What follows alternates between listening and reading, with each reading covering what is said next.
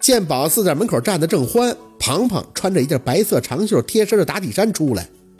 宝四，你出门不？宝四点了一下头，看着他穿的打底衫，还愣了一下。前面是没有图案的，后边则印了几个红色的大字儿：“某某涂料”，还有电话。你穿这干嘛呀？发传单去呀。庞庞整理了一下自己的挎包，看见宝四：“你陪我去吗？”宝四挠挠头：“哎呦，这几天可不行，我得去看个朋友。等我忙完了再陪你去发成吗？”庞庞扯着嘴角笑笑，握拳对宝四做了个加油的动作：“哎，没事，你先忙你的，车你开走就行。我得扫街发单子。”祝我今天旗开得胜吧！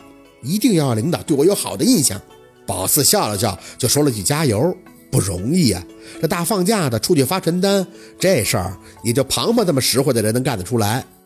没闲着，人一走了，宝四换身衣服也就撤了。放假这几天的计划都想好了，先去忙事主的活儿，忙完了再去福利院看看。还有就是盛辉盛叔，吐出一口气。应该去看看盛辉怎么样了，宝四啊，这一晃多快呀！那时候你还是高中生呢吧？院长奶奶还跟以前一样的亲切。宝四搀着他的胳膊，顺着教室的走廊走，嘴角轻轻的牵着。嗯，后来就不念回老家了。福利院还在老地方，若军家原先的筒子楼扒了，但是这里没动，还是那粉色的小楼。不过能看得出来，重新涂刷了，丝毫也不显陈旧。院长奶奶有些惋惜地看着宝四。那时候朝阳跟我说：“你学习很好，多可惜呀。”宝四垂着眼，顺着他的步伐慢悠悠地逛。都说自己的选择，没什么可惜的。就是上回我在商场里看见小南他们了，我想是……哦，那件事儿啊。院长奶奶笑着打断了宝四的话，抬手指了指教室里边。你看是不是跟以前都不一样了？宝四看了一眼，点头。桌椅都是新的，墙面上画的油彩画还很扎眼，包括棚顶、吊灯。院长奶奶，这是重新装修了？院长奶奶笑着点头。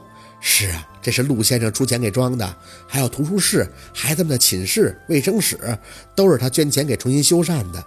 我一直不知道怎么感谢他，每次给他去电话，他也说不需要我们福利院做什么。直到那回，他知道我们要带孩子们去商场去做社会活动，他就说呀，正好借这个机会让孩子们在那个儿童城好好的玩玩。我呢是过意不去，就说找个相熟的媒体过来，我要好好的谢谢他。可他说不用，最后讲说你也要去，让孩子给你那个小糖葫芦，说是你们早就认识，只是你生他气了，让我们做个顺水人情。可哪是我们给他人情啊，是他一直在帮我们。就这样。呵 呵宝四听着发愣，这么说，也就是事情凑到了一起，这陆佩不是故意在利用小孩子的了。摇摇头，对这事儿也没再打听太多。院长奶奶，那您还能联系到朝阳姐吗？她的电话我打不通了，也不知道现在去哪儿了。院长奶奶也摇头，哎，去年她来过一次，说是要出国了，后来就没联系了。我给他打电话也打不通了，大概在国外比较忙吧。宝四也是这么想的。在老家这四年后两年，也就是过年用二舅的手机给他去过短信，他回的呢也是节日的祝福语，没多聊别的。可是这一回到滨城就联系不到他了。如果要是没出国的话，他是不会换号的。跟孩子们在福利院待了一天，晚上开车回去，一进门，庞庞就一副累瘫的样子坐在沙发上。宝四直接张嘴，感觉怎么样啊？庞庞有气无力，嘴上还斗志满满。明天继续，我就不信我这么发没效果。宝四也没再多问，回头瞄了小六那屋子一眼，这小子还没回来，看来他这是进展挺顺利的呀。持续忙了几天手头上的事儿，刨开空就去了信雅医院十三楼康复理疗科。这些年没跟米雪断了联系，主要是他脸的事儿，真的过意不去。好在米雪的状况很好，她很顺利的就到了新雅医院工作，在楼下的什么肝胆科做护工。通过她也可以打听一下盛辉的事儿。最新的消息就是年初时候，他跟宝四说盛辉稍有些反应了，但是意识还不是很清晰。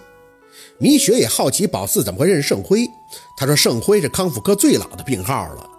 宝四没法说的仔细呀，就说都是安丰的，所以就认识。因此呢，米雪也就没多问。就是偶尔帮忙询问一下盛辉的病情进展，算是让宝四心里有个底。走廊里还是静悄悄的，康复训练大厅里也还有正在做复健的病号，一切都是老样子。宝四拎着水果，沉了口气，就朝着盛辉的病房走。十三年了，宝四想，盛辉就是醒了，大概都认不出他了。宝四，身后传出熟悉而又试探的女音，手还放在盛辉病房门外的把手上，微一回头，就看见穿着一身蓝色工装的米雪。猛一下没敢认，她以前长期化妆，头发永远是披下来大波浪，但现在却利索的挽着，嘴角到腮帮子还有一道细细长长的红色伤疤，胖了很多，素面朝天的，那就是一个三十多岁的普通妇人。米雪姐，真真的是你呀！米雪很激动的快步走了过来，一把就拉住了宝四的手。哎呦，我的大老远就瞅着背影像你，你这是回来了？回来咋不给我来电话呢？我才回来，心里的感觉说不出来。站近了一看，那刀疤还是精心呀。米雪大咧咧的笑，这四年你可给我想完了。不是我说啊，那农村你有啥可待的？咱们家那楼扒了，你知道吧？宝四嗯了一声，啊，知道。我妈说你跟他一人要了一个七十平米的房子。米雪点着头笑，对呀，等那房子下来，咱们还是邻居。要没有你啊，姐现在不能过得这么潇洒。看我是不是都胖了？都这日子太舒心了。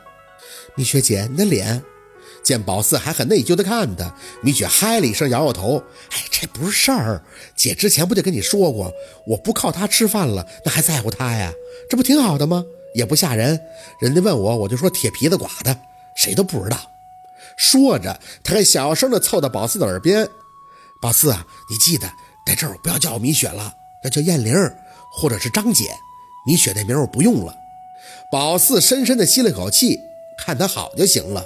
米啊，不是燕玲姐，你不是在楼下的科室吗？怎么会在这里呀？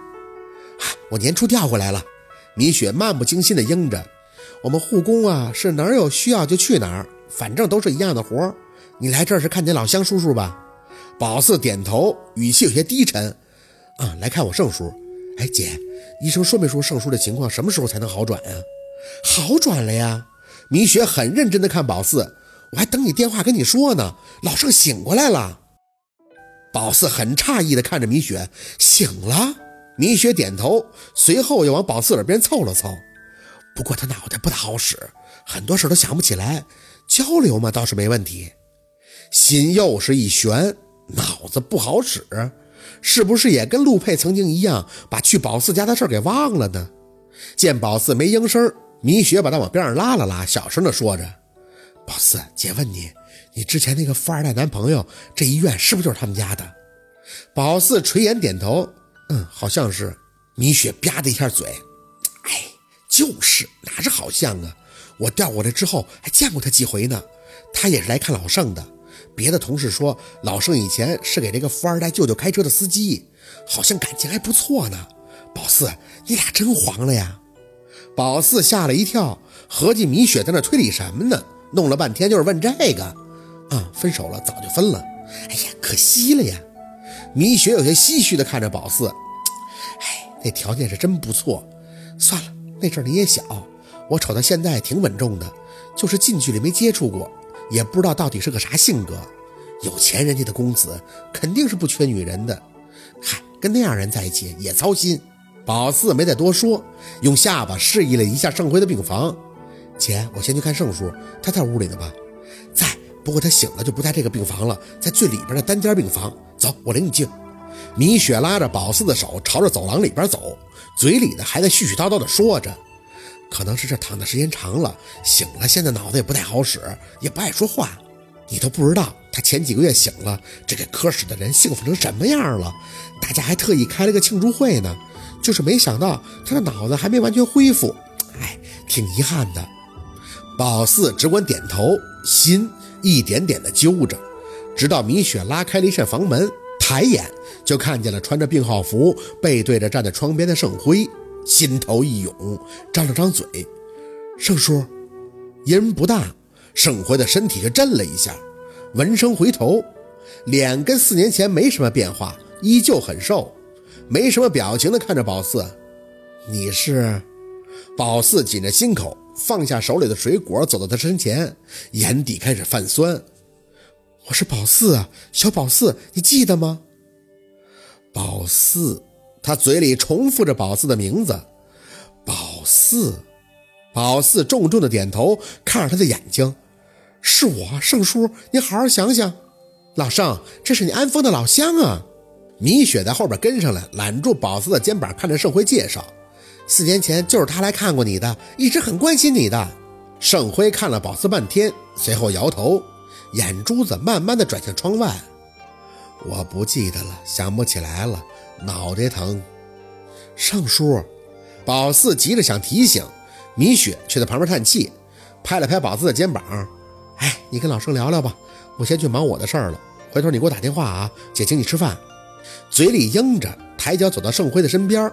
盛叔，你记不记得我姥姥？我姥姥当年给你吓得够呛呢。盛辉不看宝四，眼睛还是望着窗外。今天是个好天啊，是吧，小姑娘？宝四吸着鼻子点头。嗯，要不就出去走走吧。现在不冷不热的，气候正是舒服的时候。他轻轻地笑了，看着宝四点头。麻烦你陪我了，老乡啊。来看我就不容易了，还给我买了水果，带着我溜达。宝四搀着他的胳膊，盛叔，别说这些了，你能行我就挺惊讶的了。这些年我回老家了，也不知道你什么情况。我二舅一直特别惦记你，总是问我说：“别说。”宝四愣了愣，跨出房门的时候，听见盛辉从嗓子眼里挤出几个轻音：“病房里有监控。”好，今天的故事就到这里了，感谢您的收听。喜欢听白好故事更加精彩，我们明天见。